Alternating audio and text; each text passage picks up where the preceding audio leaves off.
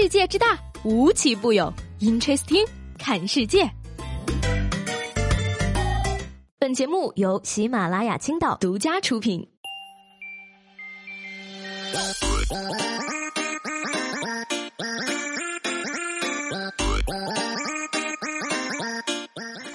好，欢迎收听本期的 Interesting，我是西贝。最近呢，非常讨厌别人评价我的颜值，经常有人跟我说呢，啊，你去割个双眼皮儿吧。割双眼皮儿？哎，你下巴也是单的，你怎么不去割个双下巴呢？你肚子也是单的，你怎么不去割一个游泳圈呢？你头发也是单的，你怎么不每条头发来个分叉呢？你这个杠精！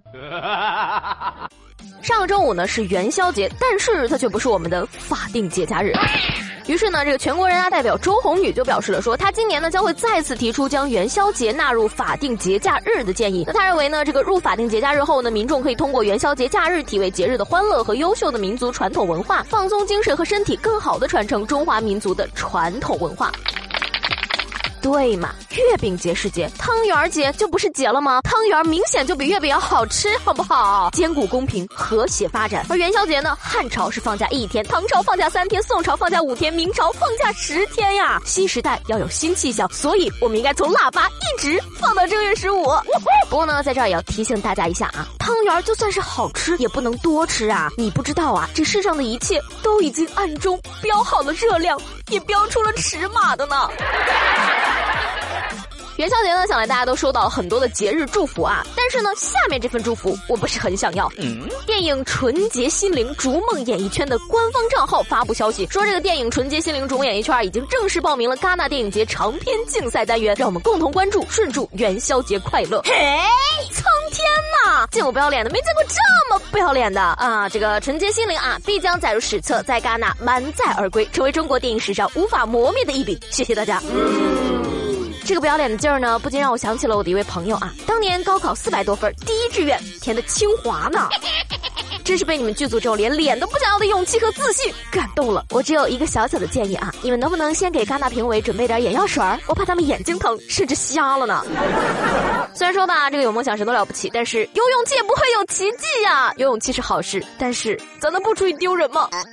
说到丢人呢，接下来这位大哥呀，就非常给他的英语老师丢人了。十二月二十七号呢，湖北的黄梅县交警发现一个男子出示的驾驶证为 B 二 C 一，一眼就认出来是假的驾照。B 二和。C 一不可能同时存在，假的不成样子，这样的驾驶证从来都没有见过。而据说呢，这张假的驾照啊，是男子花一万二买的。于是呢，民警纷纷表示：“哎，你找英语老师给你做的吧？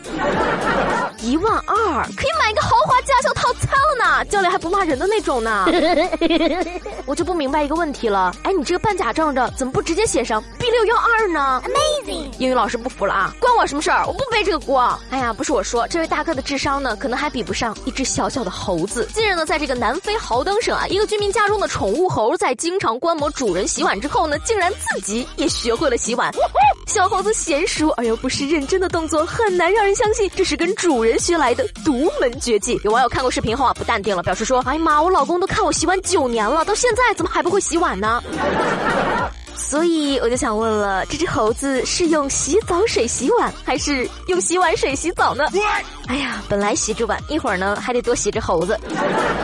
买洗碗机的钱可以省下来养只猴啊，朋友们，不能让我妈看见啊，不然她会觉得养我还不如养只猴呢。而那些问这只猴为什么要洗碗的朋友们，你以为香蕉都是大风刮来的吗？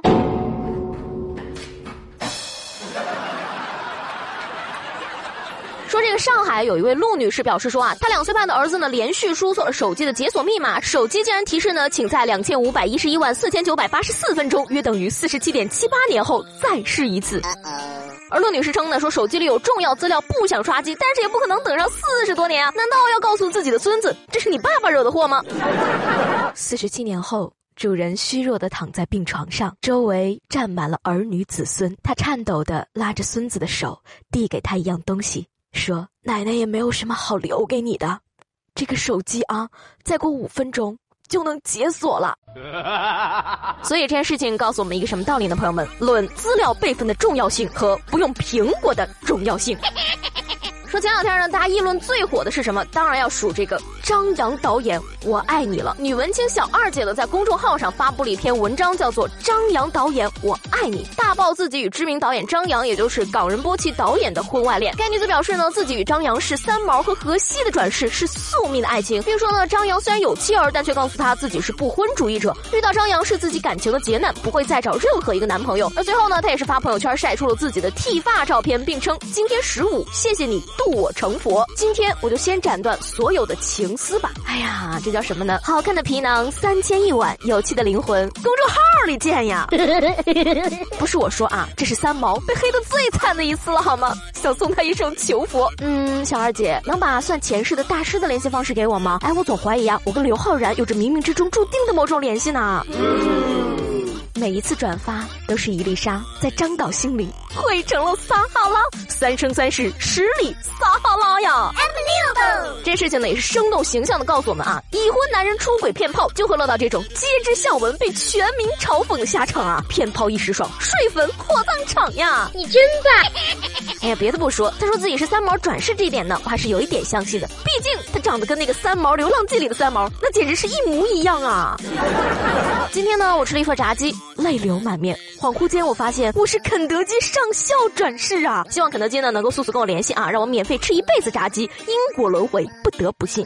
宇文清呢说自己现在已经放下张扬导演了，但是呢我却不禁开始为同样被他喜欢的李安、魏德胜导演担心了起来。说到这儿呢，其实还有一个误区啊，在这里呢我要跟大家澄清一下，有人呢给这位九二年的小二姐打上了女文青的标签，动辄女文青如何如何。朋友们，这是不对的，我告诉大家，因为九二年的已经是中年人了，怎么可能还是？青年吗？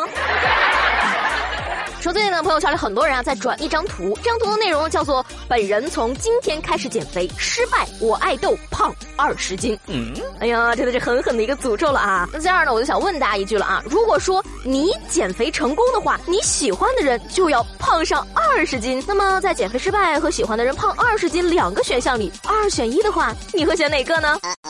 把你答案呢写在我们节目下方的评论里，让我来看看究竟是自己的体重重要，还是喜欢的人颜值更重要。哈哈哈哈。上期节目中呢，问大家吃没吃过昆虫啊？有一位叫做起源的朋友说，我吃过羊拉罐儿呃，看上去是不是一脸懵逼呢？是的，这位朋友。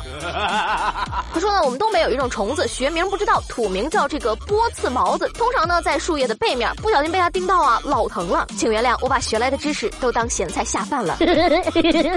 呃，这位朋友，我想说，你说的这个什么波刺毛子，是不是就是我们说的毛毛虫呢？说到这个毛毛虫呢，你让我吃其实可以的，但是呢，请不要让我看到它蠕动的样子。